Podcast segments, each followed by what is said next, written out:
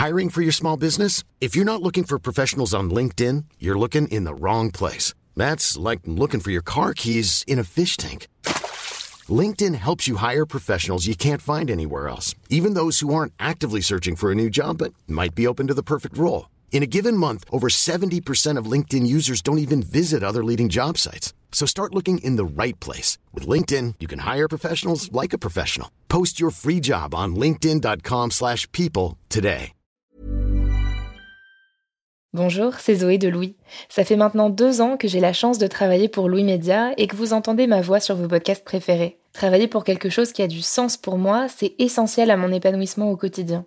Et vous, comment se passe votre relation au travail? C'est plutôt épanouissant et enthousiasmant ou plutôt boule au ventre et des motivations Si vous êtes dans le deuxième cas et que vous comptez chaque semaine le nombre de jours qui vous séparent du week-end ou des prochaines vacances, je vous recommande plus que jamais le parcours Chance, partenaire d'émotion. Chance est une communauté d'entraide professionnelle pour aider chacun et chacune à trouver sa place dans le monde du travail. La communauté Chance a une méthode unique qui a fait ses preuves. La première étape, c'est celle du bilan de compétences. En trois mois seulement, vous allez pouvoir redéfinir vos objectifs pro et renouer avec ce qui vous anime vraiment, avec l'aide d'un coach professionnel qui vous sera dédié. La deuxième étape, c'est celle du passage à l'action. Une fois votre projet défini, toute la communauté Chance sera à vos côtés pour donner vie à votre projet. Un collectif hyper engagé, prêt à vous épauler et à vous ouvrir son réseau. Si ce message résonne en vous, je vous invite à vous rendre directement sur le site chance.co pour faire le point gratuitement avec un conseiller et changer ce qui ne va pas ou plus dans votre vie pro. Bonne écoute Louis.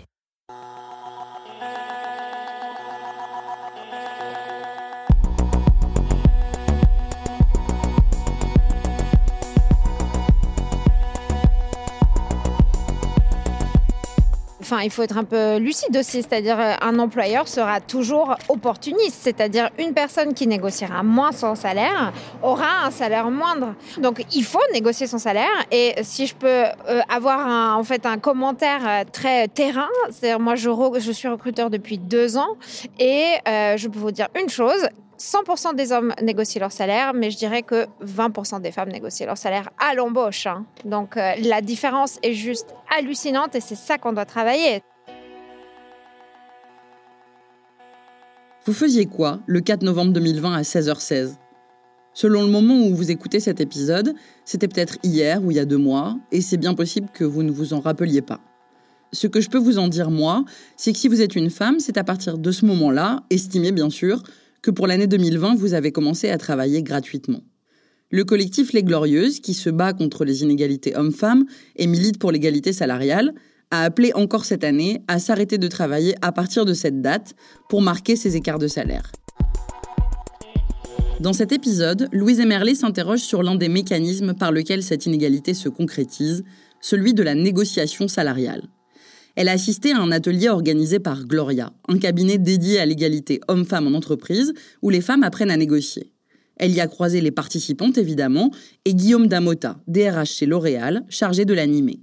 Elle a aussi interviewé Noémie Lemaine, psychologue et coach en carrière féminine, Thomas Breda, chercheur au CNRS et spécialiste des inégalités de genre sur le marché du travail, ainsi que Laurence de Joigny, autrice du livre Les femmes au piège de la négociation salariale. Je m'appelle Marie Semelin, bienvenue dans Travail en cours.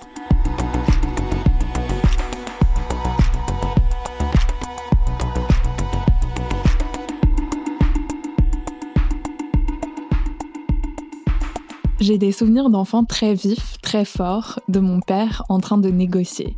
Parce qu'il négocie tout, tout le temps. Avec les compagnies téléphoniques, les fournisseurs d'énergie, les hôtels.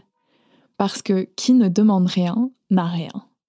Je me souviens être très gênée petite par ses éclats de voix au téléphone, quand il ne lâchait rien, et assez fascinée par ses petites victoires. Il avait raison de s'accrocher, ça payait quand même très souvent. Mais négocier me met assez mal à l'aise. Ce n'est pas glorieux comme confession. Non seulement j'ai honte de négocier, mais j'ai aussi honte d'avoir honte de négocier.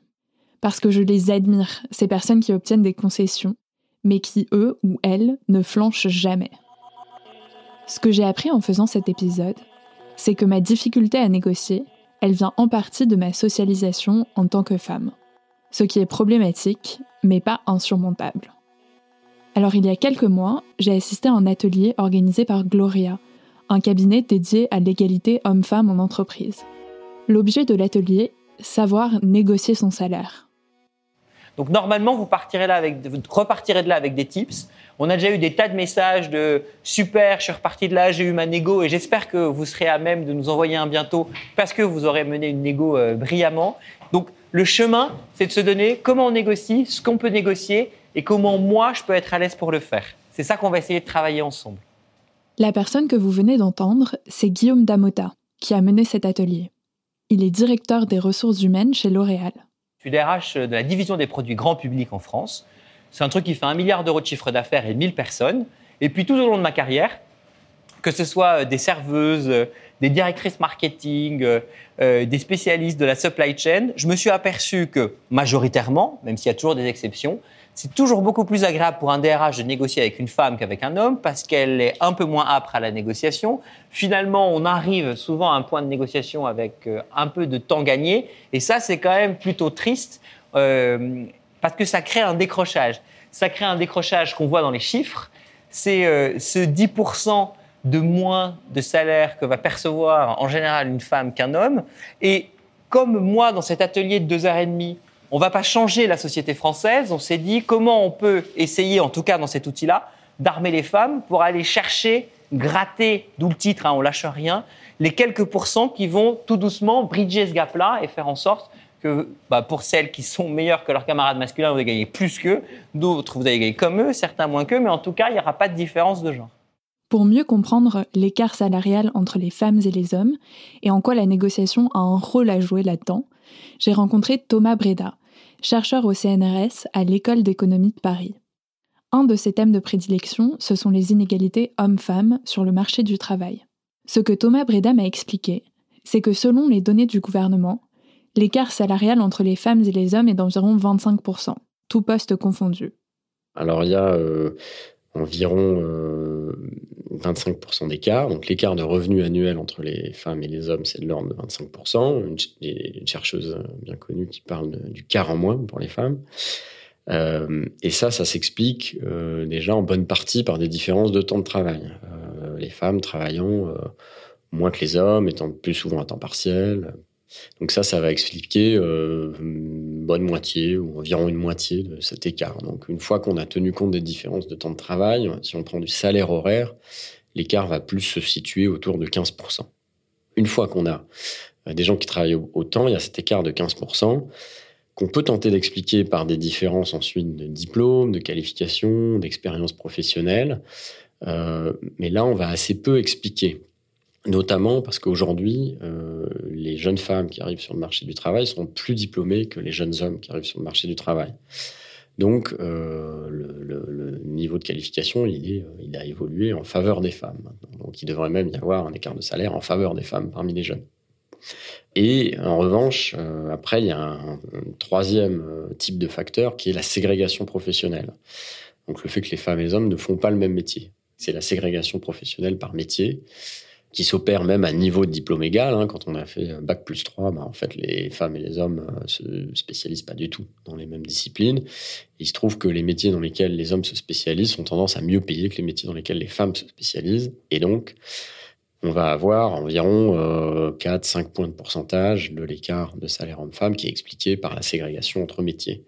Typiquement, les femmes davantage dans les métiers du soin, moins valorisés, les hommes davantage dans les sciences, les métiers au niveau de mathématiques, etc., qui sont souvent des métiers qui rémunèrent bien, qui sont assez fortement euh, euh, valorisés. Et donc, une fois qu'on a pris tout ça en compte, il reste un écart qu'on n'arrive pas à expliquer dans des données par les variables qu'on observe dans des bases de données ou des enquêtes. Cet écart, il est autour de 8-9%. Cet écart inexpliqué, c'est aussi le chiffre qu'avait évoqué Guillaume Damota dans l'atelier de négociation salariale. Presque un dixième du salaire qui part en fumée à poste égal et compétences égales. Et cette inégalité, elle se fige lorsque le salaire est arrêté, juste après le moment délicat et tendu de la négociation. Mais comment est-ce qu'on peut expliquer que les négociations salariales créent un tel écart entre les salaires des hommes et les salaires des femmes? Qu'est-ce qu'il se passe autour de la table des négociations pour en arriver là? D'abord, les femmes négocient en moyenne moins que les hommes. C'est ce qu'expliquait Guillaume Damota en introduction de son atelier. Deux tiers des femmes, 66% exactement, n'ont pas négocié le salaire de leur premier emploi. C'est 25 points de plus que les hommes, selon un sondage d'OpinionWay publié en 2019. Et ce n'est pas seulement pour le premier poste. Les femmes négocient moins tout au long de leur carrière. Au fil de leur parcours professionnel, de leur promotion, de leur changement de poste, l'écart avec les hommes continue de se creuser. Un quart des femmes déclarent tout simplement ne jamais négocier en direct avec leur recruteur, selon une étude Région Job qui date de 2016. Et elles sont 40% à finir par accepter le salaire qu'on leur propose, alors que les hommes, eux, auront davantage tendance à stopper le processus de recrutement si le salaire qu'on leur propose ne leur convient pas. En fait, les femmes ont, en moyenne, des attentes salariales plus basses que les hommes. Et ça, ça les pénalise. Thomas Breda m'a parlé d'une étude qui avait été réalisée aux États-Unis. Cette super étude dont je parle, elle regarde euh, les comportements à la fois euh, des candidats et des recruteurs sur une plateforme d'embauche qui s'appelle Hired.com aux États-Unis, où des ingénieurs euh, qui cherchent un emploi vont donc candidater en postant un CV et leur attente salariale. Donc quel salaire ils souhaiteraient avoir s'ils sont embauchés. Et donc on voit sur ce euh, sur ce site-là, ça confirme ce qu'on savait déjà, c'est-à-dire que les, euh, femmes ont des attentes plus faibles que les hommes. En l'occurrence, c'est 3-4%, donc c'est pas très élevé, mais on retrouve bien ce qu'on savait euh, déjà dans ce contexte-là, euh, des attentes plus faibles. À caractéristiques égales, hein, donc les femmes et les hommes qui ont les mêmes, mêmes formations, mêmes qualifications. On parle bien de gens qui sont totalement comparables. Les femmes, on avoir, on va avoir des attentes plus faibles, une fois qu'on a contrôlé toutes ces caractéristiques. Et euh, ce qui est intéressant, c'est qu'après, les employeurs, c'est euh, sur ce site-là, c'est les employeurs qui font leur marché. Euh, ils regardent les profils des différents candidats et ils peuvent décider de faire une offre d'entretien d'embauche et une offre salariale à l'un d'entre eux. Et on voit que, d'une part, il n'y a pas de discrimination contre les femmes, donc il y a autant d'offres d'entretien qui sont proposées aux femmes qu'aux hommes.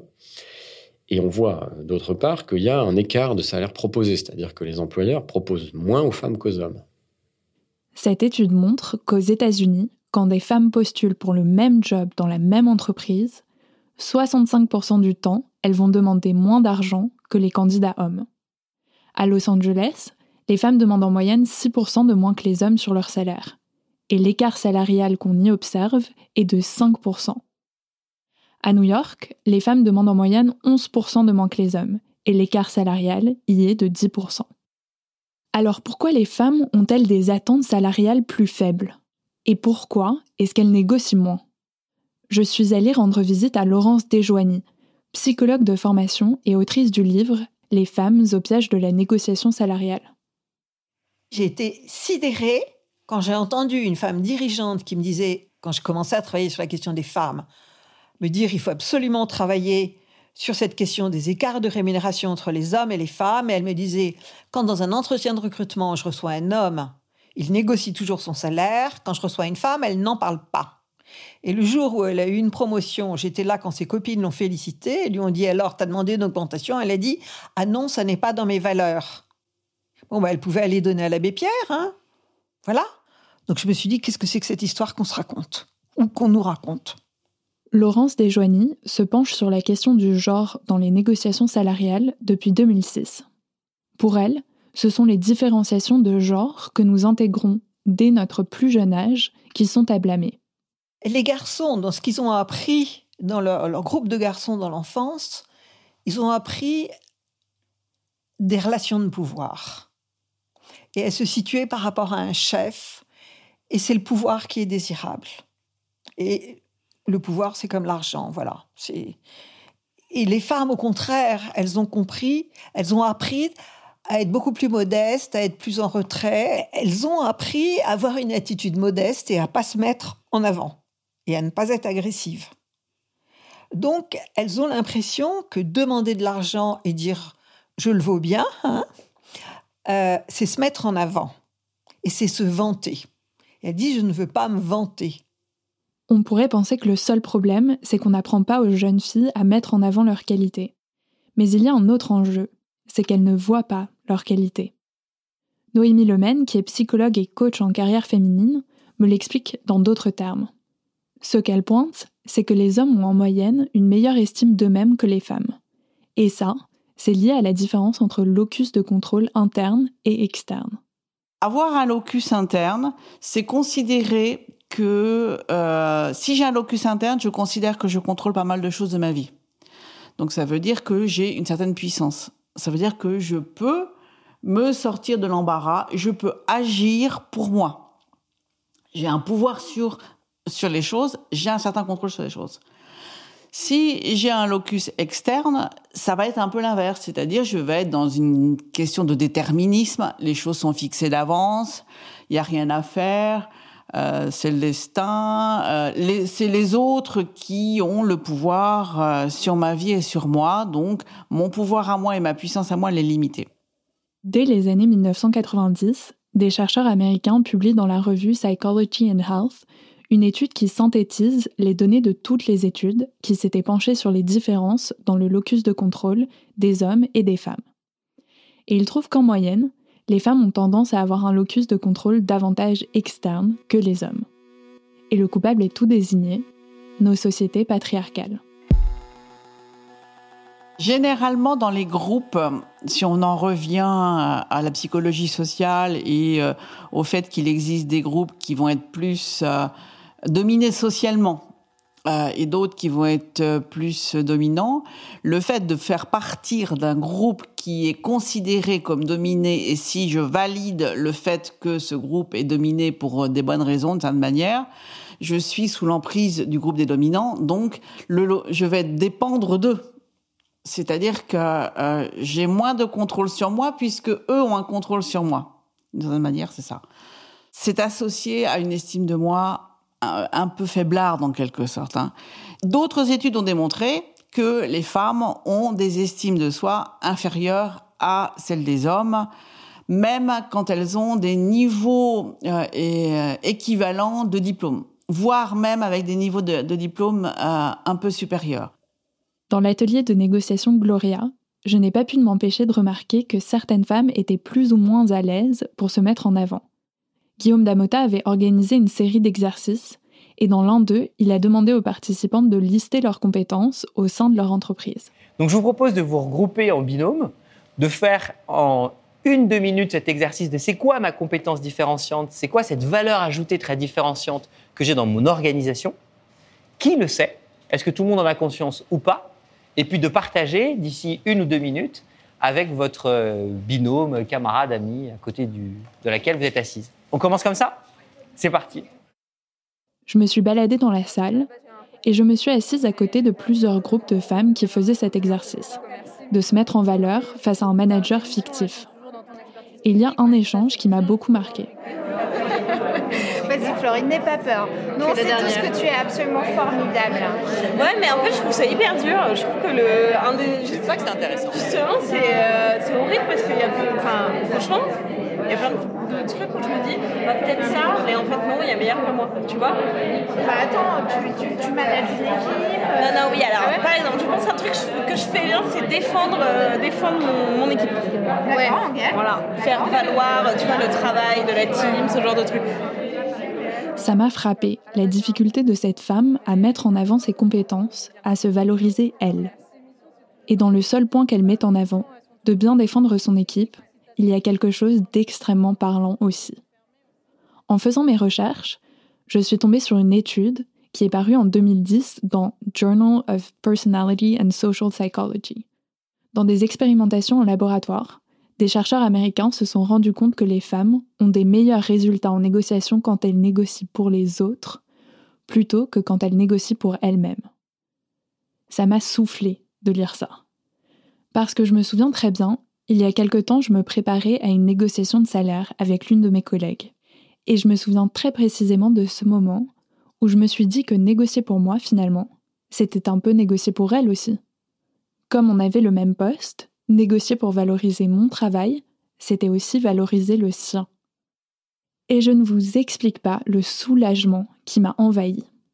Ça m'a semblé beaucoup plus facile d'un coup.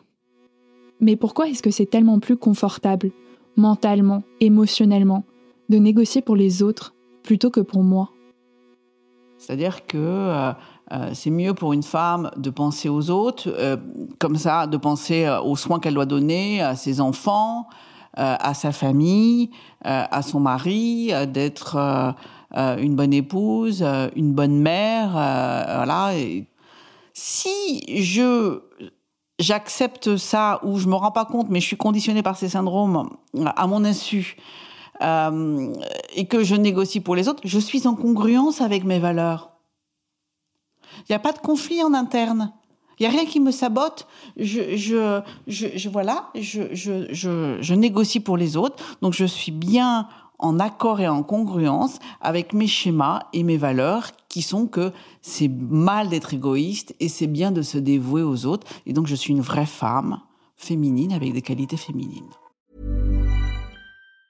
Mom deserves the best, and there's no better place to shop for Mother's Day than Whole Foods Market. They're your destination for unbeatable savings, from premium gifts to show-stopping flowers and irresistible desserts. Start by saving 33% with Prime on all body care and candles. Then get a 15-stem bunch of tulips for just $9.99 each with Prime. Round out Mom's menu with festive rosé, irresistible berry chantilly cake, and more special treats. Come celebrate Mother's Day at Whole Foods Market.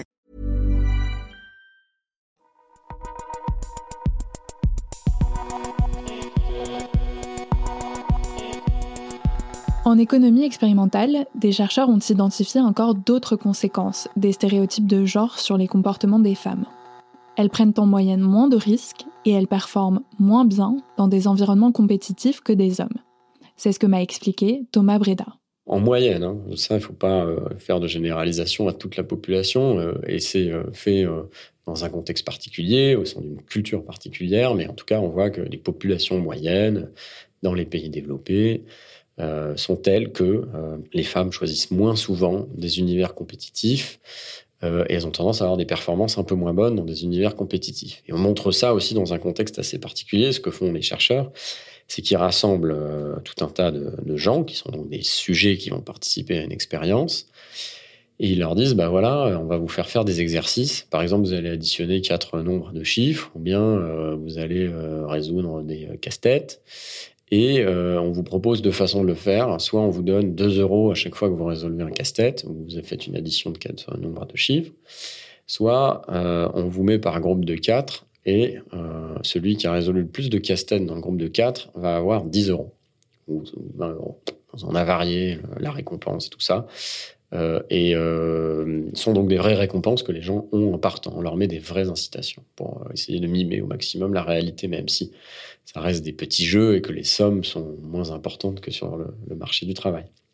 Mais bon, on essaie de jouer avec des vrais sous et ça a été fait, et certaines fois avec des, montants qui ne sont pas complètement ridicules.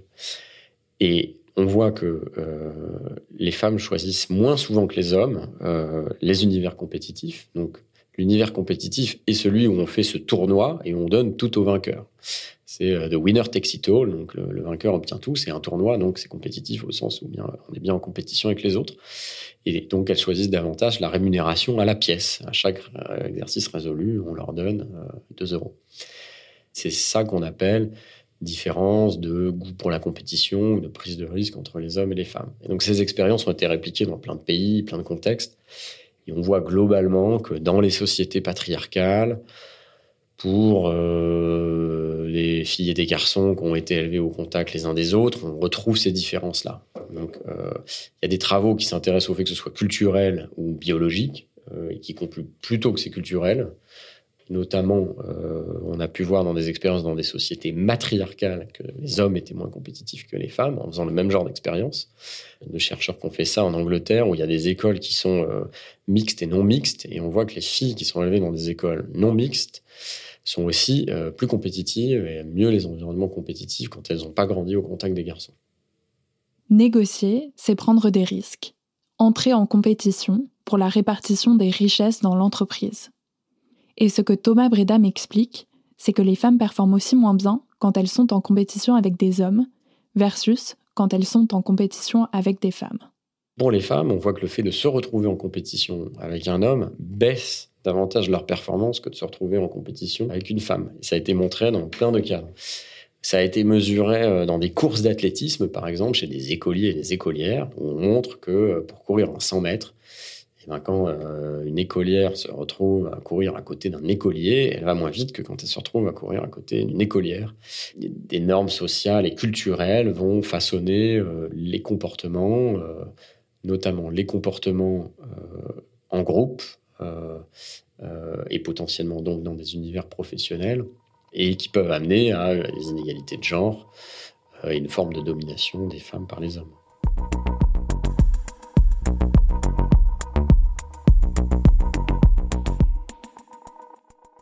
Pour les femmes, demander une augmentation de salaire, c'est aussi transgresser un schéma archaïque. La femme donne la vie, l'homme la gagne. Un schéma dans lequel le salaire des femmes dans un foyer est seulement un salaire d'appoint. Le coût de, des rémunérations des femmes a une histoire. Les femmes ont toujours, toujours travaillé, euh, toujours, euh, mais euh, pendant très longtemps euh, gratuitement et que euh, notamment au travers du travail domestique ou, d'aider leurs époux quand ils étaient commerçants, etc., ou à la ferme quand ils étaient fermiers. Et que le travail des femmes à l'extérieur pour avoir une rémunération était perçu comme un salaire d'appoint et quelque chose qui pouvait être vécu comme humiliant pour le mari qui, avait besoin que sa femme participe aux frais du ménage. Dans ses travaux, l'économiste Rachel Silvera se concentre elle aussi sur l'histoire des rémunérations pour expliquer la persistance des inégalités salariales. Elle rappelle que jusqu'au XIXe siècle, les femmes pouvaient gagner jusqu'à 70% de moins que des hommes pour exactement le même travail. Les conventions collectives prévoyaient souvent deux grilles de salaire, pour les femmes et pour les hommes, pour des postes identiques. La logique? La rémunération était fondée sur les besoins des individus, et il était communément admis que les hommes devaient pourvoir aux besoins de toute leur famille, alors que les femmes, elles, étaient en principe entretenues par leur mari. Leur salaire était donc un simple salaire d'appoint. Donc euh, on part, euh, on part de cette structure-là, c'est-à-dire qu'on part d'une histoire qui a vu la représentation du salaire féminin, elle est passée par ces étapes-là de euh, leur travail, c'est de participer à la maison et c'est un don et c'est le fruit de la négation et c'est gratuit. Au fait que ben elles vont y aller travailler parce que les hommes ne sont pas suffisants et c'est parce que les hommes n'ont pas été suffisants à un moment donné même que ça a libéré les femmes, parce que c'est parce qu'ils n'étaient pas en nombre suffisant pour faire le boulot. C'est l'histoire de la Première Guerre mondiale où euh, il y a eu euh, bah, quand les hommes sont partis et quand beaucoup ne sont pas revenus parce qu'ils ont été tués à la guerre, où il y avait euh, pénurie de manœuvres et comme elles avaient fait le boulot pendant la guerre, finalement il y a beaucoup beaucoup d'entre elles ont pu y rester. Et c'est ça qui a fait que les femmes ont accédé au fait de pouvoir finalement vivre de leur travail et d'avoir une rémunération. Et c'est ça qui a fait que progressivement, mais pas encore, pas encore dans toutes les têtes, le salaire euh, des femmes n'est plus vraiment un salaire d'appoint. Et quand je dis pas encore dans toutes les têtes, moi je sais que j'ai entendu des contemporains euh, dire euh, je sais pas, je dirais, aller il y a une petite dizaine d'années, peut-être dans ces eaux-là, dire encore en parlant d'une femme dans l'entreprise, c'est scandaleux que cette femme-là travaille vu la situation de son mari. C'est-à-dire que, vu le niveau de poste élevé de son mari, c'est scandaleux qu'elle soit là puisqu'elle prend une place, un salaire d'un autre. C'est-à-dire qu'elle a c'est euh, quelqu'un qu'on met dans une dynamique d'imposture, en fait.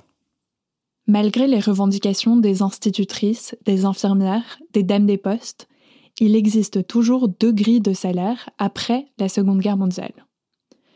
C'est seulement la loi du 11 février 1950 qui grave le principe du salaire égal pour un travail égal dans les conventions collectives. Le principe du salaire d'appoint est enfin aboli, mais les représentations qui y sont associées persiste. C'est ce que me raconte aussi Laurence Desjoigny. Dans la tête d'un certain nombre de managers, elles sont la femme d'eux. Voilà.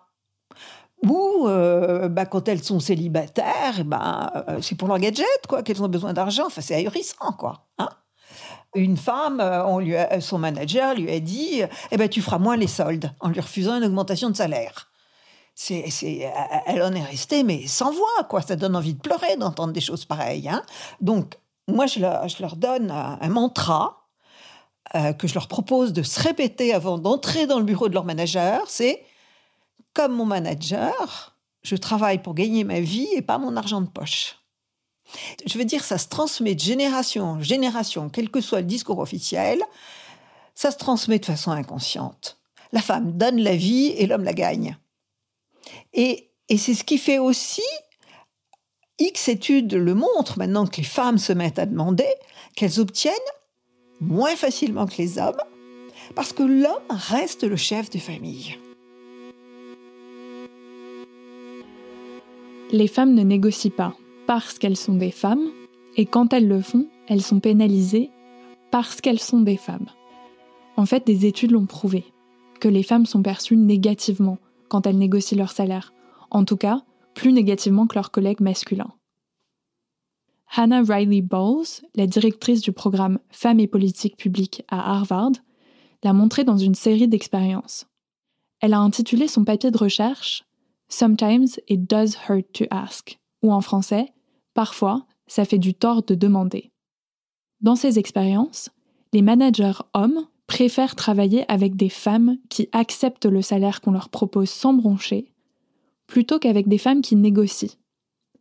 Même si les femmes qui négocient leur semblent tout aussi compétentes. Donc si les femmes osent moins négocier, c'est peut-être parce qu'elles savent qu'elles n'ont pas forcément intérêt à le faire. On a envie d'imaginer que les recruteurs qui pénalisent des femmes quand elles négocient, qui leur disent qu'elles n'ont qu'à moins faire les soldes, ce sont des hommes d'une autre génération, bien installés dans leur machisme. Mais à la fin de l'atelier de négociation salariale Gloria, il devait être 23 heures, le lieu avait fermé, je suis restée discuter sur le trottoir avec des participantes, notamment avec une DRH. Et ce qu'elle m'a dit, c'est qu'elle aussi, elle perçoit les femmes et les hommes qui passent dans son bureau pour négocier leur salaire différemment euh, bah, En fait, je pense qu'il y a également un biais euh, d'appréciation, c'est-à-dire il n'y a pas seulement euh, en quelque sorte la peur effectivement de, de s'exprimer, de négocier, etc. Mais il y a aussi effectivement c'est-à-dire la personne qui va recevoir une négociation va aussi avoir un biais d'appréciation. Et effectivement, c'est horrible parce que moi, pour le coup, je considère que je suis quelqu'un véritablement enfin, qui est engagé pour faire progresser euh, la jante féminine. Mais effectivement, euh, un homme qui va négocier son salaire, négocier ses, euh, conditions de travail, je vais considérer que c'est tout à fait normal. Et parfois, quand une nana a la même attitude qu'un mec, je vais me dire, oh là là, mais dis donc, elle est féroce celle-là et tout. Et c'est horrible parce que c'est tellement profondément ancré en nous euh, qu'on n'arrive pas à en sortir. Quand j'ai entendu ça, mes neurones n'ont fait qu'un tour. Et j'ai écarquillé les yeux, vraiment très, très grands je me suis dit comment exactement est-ce qu'on va s'en sortir? Si quand les femmes négocient, elles sont pénalisées par leurs interlocuteurs, même quand leur DRH est féministe et participe à des ateliers sur la question. Je me suis dit vraiment, on ne va jamais s'en sortir. Bon, et puis après, je me suis reprise et j'ai fait cet épisode. J'ai compris que ce n'était pas propre seulement à ma personnalité, le fait d'avoir du mal à négocier mon salaire j'ai compris que c'était socialement et historiquement profondément ancré. Et prendre conscience des stéréotypes qui pèsent sur les femmes en négociation, qu'on a internalisés souvent, c'est aussi commencer à les défaire. Et puis, il y a aussi des solutions concrètes pour améliorer l'équité des négociations salariales, la transparence et la clarté. Une étude de 2014 a montré que quand des candidats étaient informés qu'ils pouvaient négocier leur salaire, alors les femmes et les hommes négocient de manière similaire. Mais quand ce n'est pas précisé clairement, que les règles du jeu sont ambiguës, les femmes négocient moins. Et de manière générale, lorsque les femmes connaissent les rémunérations de leurs collègues, elles alignent leurs demandes en fonction. Vous vous souvenez de l'expérience sur les attentes salariales des femmes dont on a parlé au début? Dans un État américain, euh, cette plateforme de recrutement a euh, décidé de euh, pré-remplir la case euh, qui consiste à donner ses attentes salariales pour les salariés, les, candidats. Donc, quand les candidats candidatent, jusqu'alors, ils devaient dire Moi, je voudrais 50 euh, 000 dollars par, euh, an, 40 000 dollars, je ne sais pas. Et là, on a pré-rempli la case sur le site en mettant le salaire moyen ou le salaire médian dans l'État pour les gens qui ont le même niveau de diplôme. Et du coup, ça a donné une sorte de norme, quoi, de quelles attentes pouvaient être attendues, entre guillemets. Et on voit que quand ils se sont mis à faire ça dans cet État, ça a supprimé les différences d'attente entre les candidates et les candidats. Donc c'est aussi au passage intéressant en termes de politique publique parce que si on rend plus transparent les salaires, euh, euh, ce à quoi euh, les gens peuvent prétendre et tout, ça fait qu'on va moins avoir que les femmes vont avoir des, attentes plus faibles. Donc c'est assez intéressant à cet égard. Dès lors que on a mis en place ce système dans cet état, il n'y a plus de différence d'attente entre les femmes et les hommes candidats. Et il n'y a plus non plus, du côté des recruteurs, de différence de propositions de salaire d'embauche. Donc, on a supprimé les écarts de salaire à l'embauche euh, en euh, homogénéisant les attentes des candidats hommes et femmes. Et ils ont aussi vérifié que, euh, comme les femmes sont mises à avoir des attentes un peu plus fortes, quand on a mis cette, on a pré-rempli la case avec un salaire là, euh, on pourrait se dire euh, peut-être qu'elles n'ont pas eu des propositions d'embauche plus faibles, mais peut-être qu'elles ont eu moins de, contacts. On les a moins souvent euh, contactées pour les recruter. On n'a pas observé ça non plus. Il n'y a pas eu de discrimination à l'embauche. Elles ont eu autant de, contacts, autant de propositions d'emploi et avec les mêmes salaires. Donc c'est c'est quelque chose qui confirme que les attentes salariales différenciées, qui sont reliées à des propensions à négocier quand même aussi différentes des femmes et des hommes, c'est quelque chose qui euh, peut expliquer les différences de salaire, de trajectoire salariale. Ce n'est pas pour rien que les Glorieuses et d'autres appellent, pour résoudre les inégalités salariales, à la transparence des salaires en entreprise. Parce qu'aujourd'hui, seulement 37% des Français connaissent le salaire de leurs collègues, selon un sondage Glassdoor qui a été publié en 2015. Le think tank Terra Nova s'est penché sur la question, et ce qu'il propose, c'est la généralisation des grilles de salaire pour les grandes entreprises. Et pour les plus petites, la mise en place d'un outil public de comparaison salariale, un observatoire des salaires. On pourrait aller sur Internet et voir le niveau de rémunération moyen qui correspond aux caractéristiques de son poste. La PEC a déjà mis en ligne un outil dans ce sens, mais il porte seulement sur les postes de cadre. Terra Nova propose qu'il soit généralisé. L'égalité salariale a aussi un intérêt pour les entreprises. Si l'argument éthique n'était pas suffisant, il y a aussi un argument économique. Fonctionner dans un système inégalitaire peut être coûteux pour ces entreprises qui pensent faire des économies en ne rémunérant pas autant leurs salariés femmes. Parce que les femmes qui ne sont pas rémunérées à leur juste valeur, elles risquent de se démotiver et d'aller voir ailleurs. Ce coût de la démotivation pour les entreprises c'est d'abord une baisse de la productivité, mais aussi l'obligation de devoir recruter, former de nouvelles personnes. Finalement, on a tous et toutes intérêt à vivre dans une société plus égalitaire, à déconstruire tous nos biais lorsqu'on se fait face pour négocier, qu'on soit employeur ou employé. Vous venez d'écouter Travail en cours, si vous voulez nous raconter une histoire à propos de votre travail, vous pouvez nous écrire à hello@louismedia.com. Louise Emerlet est chargée de production et elle a réalisé cet épisode sur la négociation salariale. Cyril Marchand était au montage et à la réalisation. La musique est de Jean Thévenin et le mix a été fait par Olivier Baudin. Marion Gérard est responsable de production et Maureen Wilson responsable éditoriale. Mélissa Bounois est à la direction des productions et Charlotte Pudlowski à la direction éditoriale. Vous pouvez nous retrouver là où vous avez l'habitude d'écouter vos podcasts Deezer, iTunes, Spotify, SoundCloud. Vous pouvez aussi nous laisser des commentaires et des étoiles, et si l'épisode vous a plu, n'hésitez pas à en parler autour de vous. Si vous aimez ce podcast, découvrez les autres podcasts de Louis Émotion, Une autre histoire, Le Book Club, Entre, Injustice. À bientôt!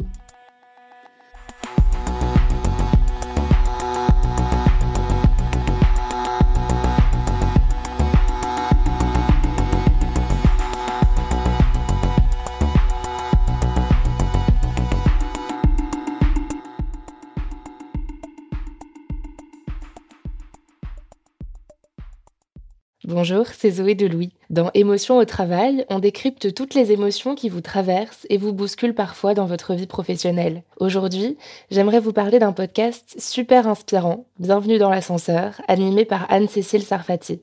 Dans chaque épisode, elle reçoit des personnes au profil varié, médecins, responsables commerciaux, chefs d'entreprise, qui ont su gravir l'ascenseur social. Partis de rien, il et elle partagent leur parcours, leurs rêves, leurs doutes, leurs émotions dans lesquelles vous vous reconnaîtrez sûrement, et donnent des conseils pour oser monter dans l'ascenseur social quand on n'y croit pas pour soi-même. Alors allez découvrir ces belles histoires de réussite en écoutant Bienvenue dans l'ascenseur, disponible sur toutes les plateformes. Merci à Bienvenue dans l'ascenseur pour leur soutien, et bonne écoute When it comes to your finances, you think you've done it all. You've saved, you've researched, and you've invested all that you can. Now it's time to take those investments to the next level by using the brand behind every great investor, Yahoo Finance. As America's number one finance destination, Yahoo Finance has everything you need, whether you're a seasoned trader or just dipping your toes into the market. Join the millions of investors who trust Yahoo Finance to guide them on their financial journey. For comprehensive financial news and analysis, visit yahoofinance.com, the number one financial destination, yahoofinance.com.